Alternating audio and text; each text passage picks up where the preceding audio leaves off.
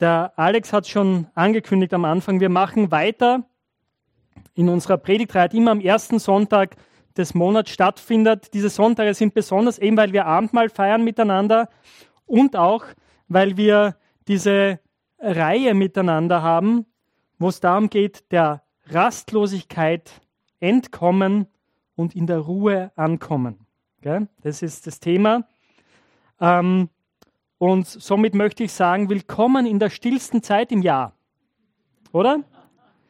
Ihr seid alle schon voll runtergefahren und äh, entspannt wahrscheinlich.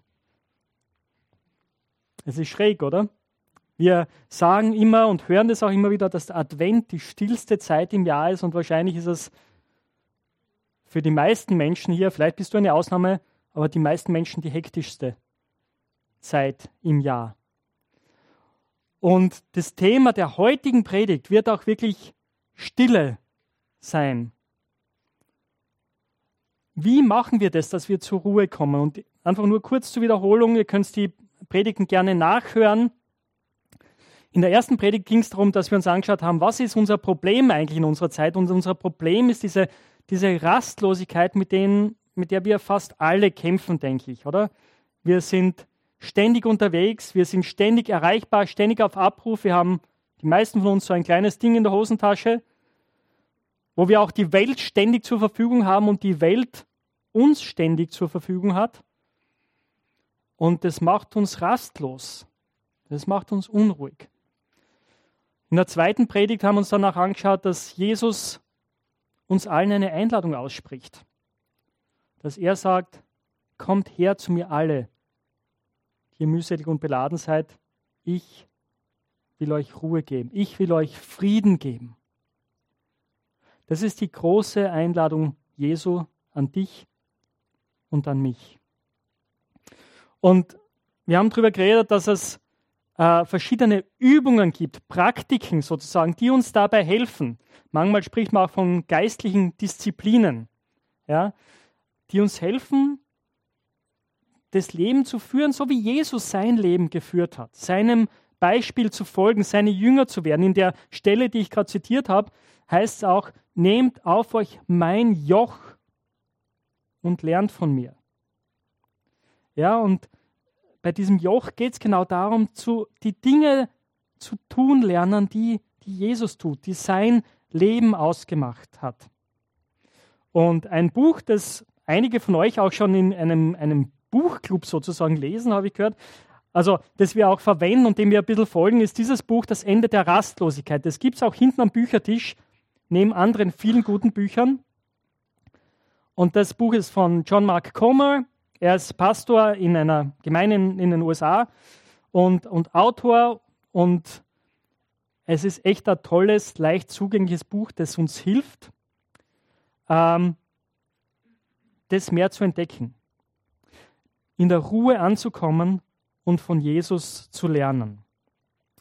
Und hier wollen wir den nächsten Schritt heute gehen. Und heute geht es eben um Stille oder Stille um, und Alleinsein, Stille und Einsamkeit. Es gibt mehrere Begriffe, die dafür verwendet werden. Im englischen Sprachraum, wenn ihr englische Literatur lest, sind es eigentlich meistens zwei Begriffe, die verwendet werden.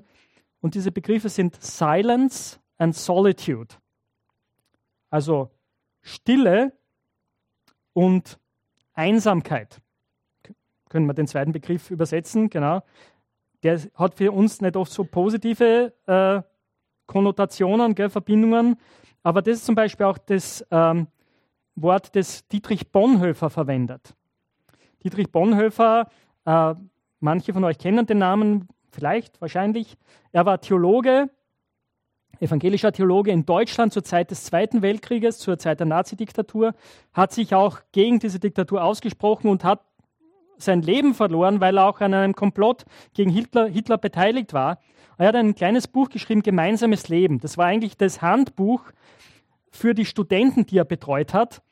Äh, die haben so ein Untergrundseminar gehabt, ja, wo er sie auf den geistlichen Dienst vorbereitet hat. Und das war so das Kursbuch, das er mit ihnen auch verwendet hat das er für sie geschrieben hat. Und er hat hier zwei Pole immer wieder. Das ist das Leben in der Gemeinschaft und das Leben der, der gemeinsame Tag, sagt er, und der einsame Tag. Und er sagt, es gehört beides zusammen. Und ich möchte euch einen kurzen Abschnitt daraus vorlesen, von dem, was er schreibt. Und die beiden Bücher möchte ich euch ans Herz legen. Also John Mark Comer ist leicht zugänglich. Dietrich Bonhoeffer, da lest ihr wahrscheinlich einen Satz, einen Absatz und mit dem geht es ja dann die nächsten zwei Tage und denkt drüber nach oder auch die Woche und kommt immer wieder dazu zurück. Das ist so sein, sein Stil. Ihr werdet es gleich, gleich merken. Er schreibt hier, wer nicht allein sein kann, der hüte sich vor der Gemeinschaft. Er wird sich selbst und der Gemeinschaft nur Schaden tun. Allein standest du vor Gott, als er dich rief. Allein musstest du dem Ruf folgen.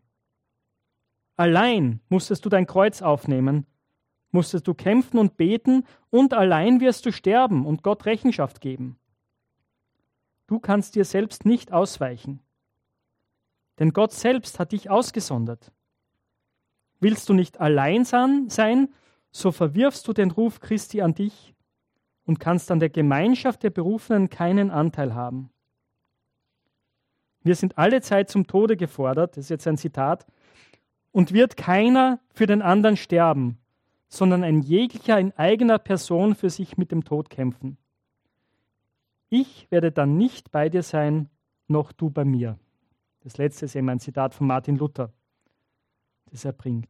Aber der Punkt ist, auf den Punkt gebracht, Bonhoeffer sagt, wenn du nicht allein sein kannst, dann bist du auch nicht fähig zur Gemeinschaft. Weil du erwartest von der Gemeinschaft, dass sie etwas, ein Loch in dir füllt, das sie nicht füllen kann. Und damit zerstörst du auch die Gemeinschaft. Das ist der Punkt, auf den er hinaus will. Und das ist sehr herausfordernd, oder? Das trifft uns. Weil, weiß nicht, wie es dir geht, für mich ist das Alleinsein oft schwierig. Oder was tun wir, wenn wir allein sind? Wir versuchen uns irgendwie abzulenken, oder? Der Griff geht in die Hosentasche. Wenn ihr so seid, so ähnlich wie ich, ich hole mein Handy raus und lese irgendwelche Nachrichten, ich surf irgendwo herum. Ich will mich beschäftigen oder ich höre Musik. Irgendwas. Weil allein sein schwierig ist. Und vor ein paar Jahren hat Microsoft tatsächlich eine Umfrage gemacht. Ähm, was ist das Erste, was junge Leute tun, wenn sie jetzt einmal nichts zu tun haben und allein sind?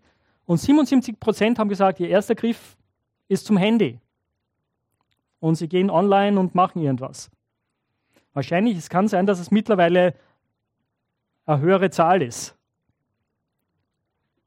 Wir tun uns ganz schwer damit, oder? Diese Zeiten zu haben, wo nichts passiert, wo wir allein sind.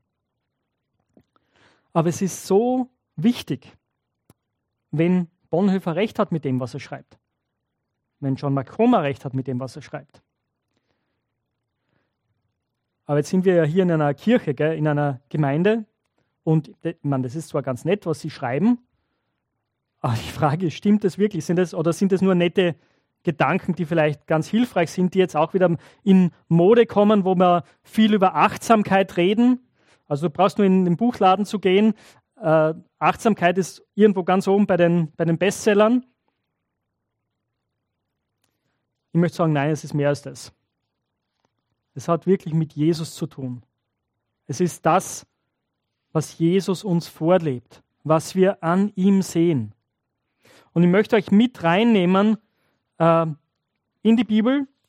Eben dieser erste Sonntag ist immer ein bisschen anders als die anderen Sonntage. An anderen Sonntagen haben wir meistens eine, haben wir eine Bibelstelle, die wir genau auslegen, wo wir in die Tiefe reingehen. Heute möchte ich mit euch mehrere Bibelstellen anschauen, wo wir einfach Jesus sehen, wie er sein Leben führt. Und das Interessante ist, alle Evangelisten nehmen dieses Thema auf. Diese dass Jesus immer wieder in, Geme immer in Gemeinschaft war, aber auch immer wieder Zeiten allein hatte. Und gleich im ersten Evangelium, im Matthäus-Evangelium, wenn ihr eine Bibel dabei habt, ähm, lade ich euch ein, sie aufzuschlagen. Am Ende von Kapitel 3 haben wir eine ganz, ganz großartige Szene. Am Ende von Kapitel 3 lesen wir von der Taufe von Jesus. Jesus kommt an den Jordan, um sich taufen zu lassen. Johannes sagt, eigentlich sollte ich von dir getauft werden. Jesus sagt, nein, äh, das muss geschehen. Äh, so erfüllen wir Gottes Gerechtigkeit. Ja? Und so tauft Johannes Jesus. Und dann, als Jesus aus dem Wasser heraussteigt, passiert etwas Gewaltiges. Der Himmel öffnet sich, eine Stimme kommt aus dem Himmel und sagt, das ist mein geliebter Sohn. An ihm habe ich Freude, an ihm habe ich Wohlgefallen. Und der Geist Gottes kommt in sichtbarer Gestalt auf Jesus herab. Gewaltig, oder? Und jetzt soll man denken, so, jetzt geht's los, oder? Das ist ein Start für ein Super Ministry auf der ganz großen Bühne. Das Spannende ist, wenn wir den, unmittelbar den nächsten Vers lesen, was da steht. Danach wurde Jesus vom Geist in die Wüste geführt. Dort sollte er vom Teufel auf die Probe gestellt werden. Dort sollte er versucht werden.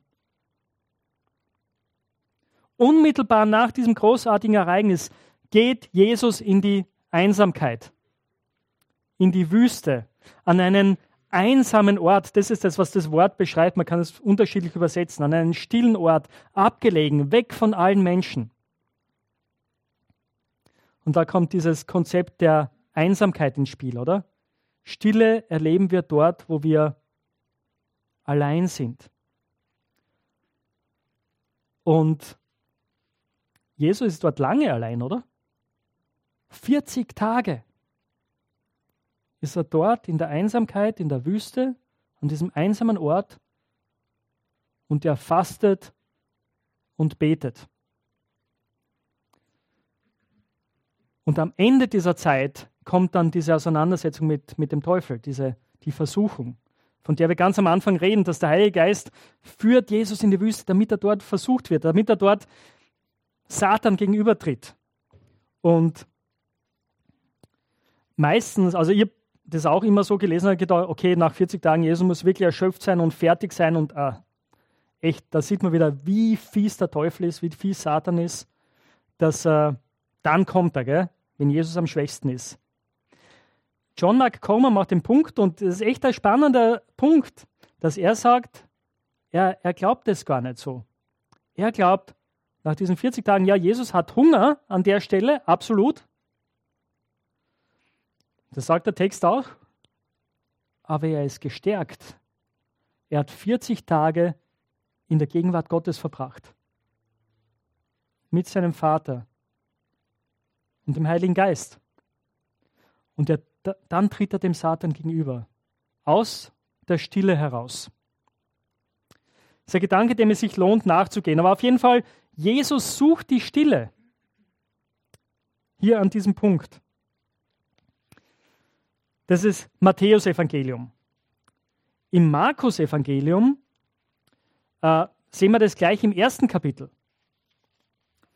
Kapitel 1 im Markus Evangelium ist, also Matthäus beginnt sein Evangelium mit dem, mit dem Stammbaum gell, und er lässt sich ein bisschen mehr Zeit, um uns in die Geschichte reinzubringen.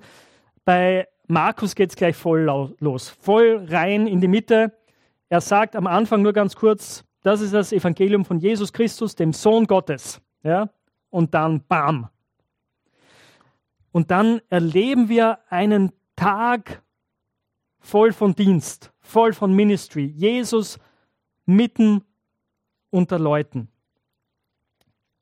Und es ist ganz viel los. Jesus predigt, Jesus heilt. Und wir lesen äh, gegen Ende, ähm, Vers 32 zum Beispiel, äh, inzwischen war es Abend geworden und die Sonne war untergegangen. Da brachten die Leute alle Kranken zu Jesus und alle, die von Dämonen besessen waren. Die ganze Stadt war vor der Haustür versammelt. Die Menschen litten an unterschiedlichsten Krankheiten. Jesus heilte viele Kranke und vertrieb viele Dämonen. Er ließ die Dämonen nicht zu Wort kommen, denn sie wussten, wer er war. Jesus heilt ganz viele Menschen. Er ist bis spät am Abend mit Dienst beschäftigt. Ein sehr, sehr volles Leben, oder? Oder wenn wir sagen, wenn ich sage, hey, Ma, mein Leben ist so voll, ich habe so viel zu tun, ähm, ja, Jesus auch, oder? Spannend wieder der nächste Satz. Am Morgen, als es noch dunkel war, verließ Jesus die Stadt. Er ging an einem einsamen Ort und betete dort. Jesus wieder geht raus, bevor alle anderen aufstehen, bevor die Sonne aufgeht, an einen einsamen Ort, um dort zu beten. Jesus geht in die Einsamkeit, in die Stille, weil er das braucht, weil er diese Zeit mit dem Vater braucht, um das andere tun zu können. Und das Spannende ist, er braucht es nicht nur für sich, sondern er weiß auch, dass seine Jünger das brauchen, seine Nachfolger. Deswegen ein bisschen später im Markus Evangelium, ähm, Jesus hat seine Jünger ausgeschickt, sie haben gepredigt, sie haben das Wort Gottes verkündigt, sie haben viel erlebt mit Gott, sie sind voll gehypt, äh, kommen zurück, erzählen Jesus das alles, sind ganz begeistert. Ähm, und es das heißt hier, Markus Kapitel 6, ab Vers 30 eben, die Apostel kamen zurück zu Jesus, sie berichteten ihm alles, was sie getan und gelehrt hatten. Er sagte zu ihnen, kommt mit an einen ruhigen oder einsamen Ort. Ist immer dasselbe Wort. Nur ihr allein und ruht euch ein wenig aus. Kommt mit an einen einsamen Ort, nur ihr allein und ruht euch ein wenig aus. Und Markus sagt dann hier auch noch, den, sie haben nicht einmal Zeit zum Essen gehabt. Die Leute kamen und gingen und es war ständig Betrieb. Also nimmt Jesus sie, sie steigen ins Boot ein und fahren an einen einsamen Ort, an eine abgelegene Stelle. Einige von euch wissen, wie die Geschichte weitergeht, oder? Die Leute beobachten, was passiert, was abgeht. Dass Jesus wegfährt mit seinen Jüngern und sie beobachten genau, wo das Boot entlang fährt und am, an Land eilen sie schon voraus und als sie dann hinkommen, ist dort eine riesen Menschenmenge. Und Jesus hat Erbarmen mit ihnen. Er sieht die Leute und er lehrt sie den ganzen Tag. Es ist auch spannend, oder? Manchmal, wir haben Pläne und das sehen wir auch hier bei Jesus und manchmal ist das Leben dann einfach auch anders. Aber Jesus sieht, das ist jetzt dran, die Menschenmenge zu lehren. Und dann, oder dann ist dieses Riesenwunder, wo Jesus diese Menschenmenge auch noch speist. Und seine Jünger, die Jünger helfen mit und sie lernen ganz viel an diesem Tag, der eigentlich ein Tag zum Ausruhen gew gewesen wäre. Aber dann wieder am Ende, nach dieser Begebenheit, sofort danach drängte Jesus seine Jünger in das Boot zu steigen. Sie sollten an die andere Seite des Sees nach Bethsaida vorausfahren. Er selbst wollte zuerst noch die Volksmenge verabschieden. Nachdem er sich von der Menge getrennt hatte, stieg er auf einen Berg, um zu beten. Nachdem er die Volksmenge verabschiedet hatte, stieg er auf einen Berg, um zu beten. Ich weiß nicht, wie du tickst, aber wenn du so ähnlich bist wie ich, sind es die Sätze, die ich meistens überlese. Ja, ich lese von den die Speisen der 5000, gleich danach kommt Jesus, geht auf dem, dem Wasser und irgendwie dieser Satz, das ist halt so ein Übergang. Und wir versäumen aber dabei, dass solche Sätze in den Evangelien immer wieder und wieder kommen. Dass Jesus sich zurückzieht, um zu beten dass Jesus in die Stille geht. Ich gebe euch noch ein letztes Beispiel aus dem Lukas-Evangelium äh, im Kapitel 5. Und das ist hier nur ein Satz eigentlich. Im Kapitel 5, Vers 16 schreibt Lukas, aber Jesus zog sich immer wieder in einsame Gegenden zurück und betete dort. Aber Jesus zog sich immer wieder in einsame Gegenden zurück und betete dort. Das war seine Gewohnheit. Das gehörte zu seinem Leben dazu. Und das hat er auch seine Jünger gelehrt. Er hat es ihnen vorgelebt und sie haben es mitbekommen, oder? Sie haben es aufgeschrieben und uns weiter überliefert. Das heißt, diese Zeit der Stille, des sich Zurückziehens, ist lebenswichtig. Und wenn es für Jesus so wichtig war, Jesus, der der Sohn Gottes ist, der so wie keiner von uns in, in Beziehung zum Vater ist, oder? Und mit dem Heiligen Geist erfüllt, wenn er das braucht, ich denke, dann brauche ich das auch, dann brauchst du das auch. Das Problem ist, oder, wenn wir das hören, denken wir sofort, hey, aber mein Leben ist so voll. Ich habe keine Ahnung, wie ich das gestalten soll, wie ich das machen soll. Mit ganz kleinen Schritten. Du fängst dort an, nicht wo du irgendwann einmal in zehn Jahren sein willst oder wo du denkst, da sollte ich sein, oder wo, wo ich sehe, da sind die Glaubenshelden, ja, Dietrich Bonhoeffer oder such dir andere große Autoren aus, die, die viel über geistliche Übungen geschrieben haben. Eine Mutter Teresa, ja? Na, dort, wo du jetzt bist im Alltag, dort ist der Platz und der Ort, wo wir beginnen müssen. Und es geht nicht einfach darum, in, in eine leere Stille reinzugehen einfach eine Achtsamkeit, wie wir, wie du sie dir sozusagen im Buchregal bei Thalia abholen kannst, ja, und dort üben kannst. Im Prinzip ist Achtsamkeit, bei Achtsamkeit geht es genau um das, was wir hier jetzt angeschaut haben, nur ohne Gott.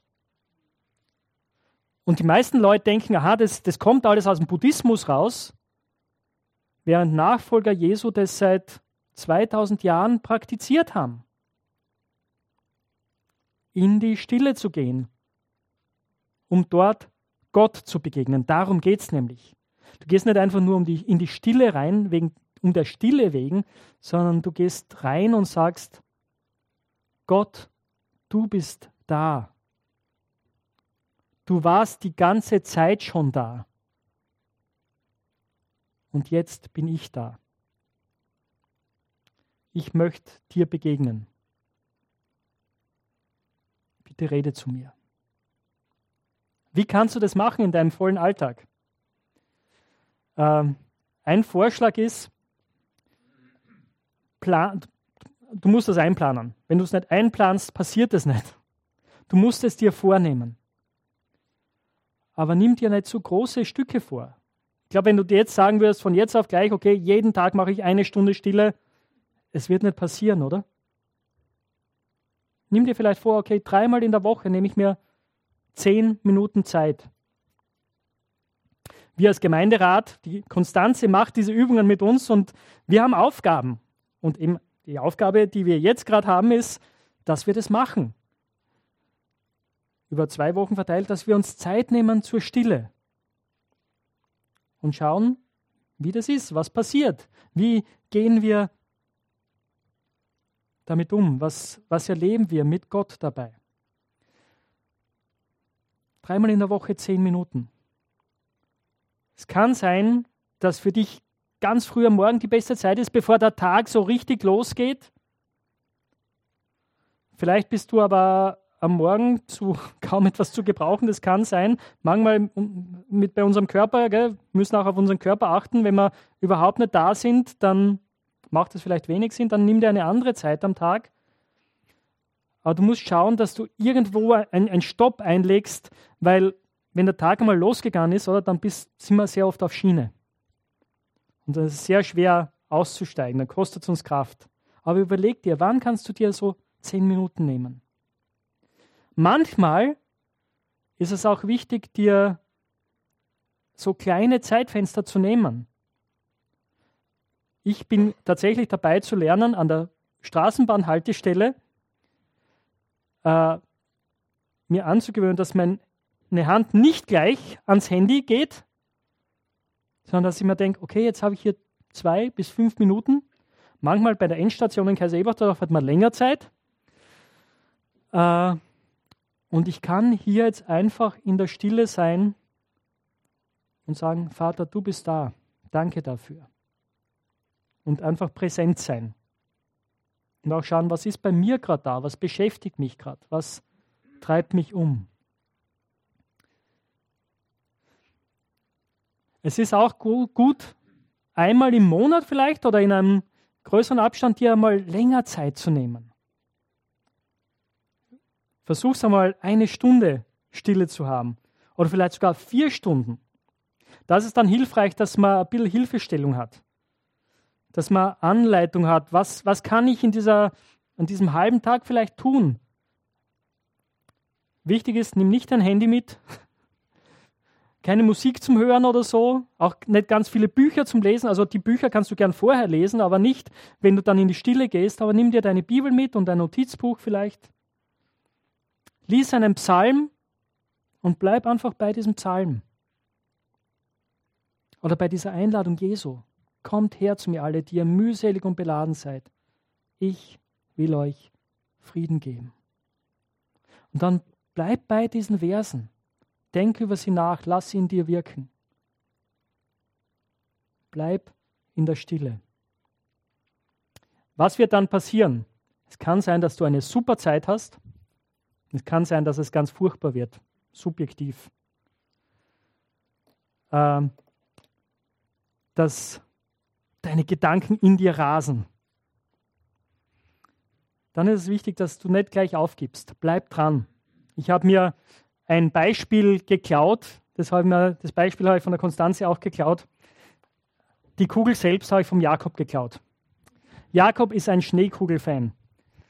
Ähm, und ich weiß nicht, ob ihr das wisst, das ist tatsächlich eine Wiener Erfindung, ja, die Wiener Schneekugel. Ihr kennt die vielleicht, also ihr kennt sowas, denke ich.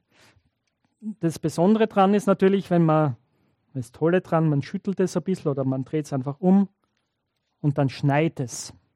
Okay? Ähm, der Punkt ist, wir sind genauso wie so eine Schneekugel. Oder es ist so viel los, nicht nur da draußen, sondern in uns drinnen. Und die Sache mit der Stille ist, die äußere Stille, die können wir ganz gut hinkriegen, oder? Da können wir an einen einsamen Ort gehen. Wir können in unser Zimmer gehen, unsere ganzen Devices abschalten und weglegen. Oder wir gehen in die Natur, wir gehen spazieren und dann haben wir Stille draußen. Aber in uns drinnen rasen unsere Gedanken. Wir denken daran, was wir alles zu erledigen haben oder was noch schwierig ist. Die ganzen Probleme kommen hoch, die wir vielleicht in der Familie gehabt haben, in der Schule, in der Arbeit. Und, und ein Gedanke jagt den anderen. Und es ist so schwer zur Ruhe zu kommen. Aber der Punkt ist, es braucht Zeit. Diese Gedanken, ja, die sind da. Und es ist wichtig, dass du sie wahrnimmst, dass du achtsam bist. Und dann ist es wichtig, dass du sie Gott abgibst. Du kannst einfach sagen, ah ja, genau, das ist da. Herr, ich möchte dir das jetzt geben. Und nach meiner Zeit der Stille, dann kann ich es wieder nehmen. Vielleicht hilfst dir auch, wenn du einen Blog hast, dann kannst du es aufschreiben dann steht es da und es ist aus deinem Kopf. Aber du brauchst Zeit, oder? Bis sich die Gedanken, es dauert ganz schön lang, bis die zur Ruhe kommen. Bis du bereit bist zu hören. Aber du darfst diese Gedanken wahrnehmen. Du musst sie jetzt nicht mit Gewalt verdrängen versuchen, sondern du sagst, ja, okay, das ist da. Dieser Streit, ja, stimmt, der, der, da habe ich noch was zu klären. Herr, ich gebe dir das jetzt. Du darfst es wahrnehmen und abgeben und sagen, Herr, ich bin, ich bleibe hier. Ich bleibe hier, um dir zu begegnen. Ich möchte von dir hören. Und langsam wird es klarer, oder? Langsam kommen wir zur Ruhe. Und das ist eine Übung. Das müssen wir üben. Das geht nicht automatisch. Deswegen ist meine Ermutigung, wenn es dir schwerfällt, gib nicht auf. Bleib dran. Weil du diese Stille brauchst. Jeder von uns. Und in unserer Zeit ist es sehr, sehr schwierig, das zu lernen, weil so viel Lärm da ist. Aber das ist die Einladung Jesu an dich und an mich, ihm in der Stille zu begegnen, Zeit mit Gott zu verbringen.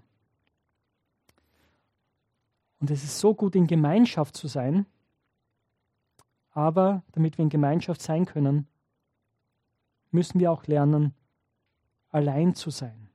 Und dazu möchte ich dich ermutigen, das auszuprobieren in den nächsten Wochen.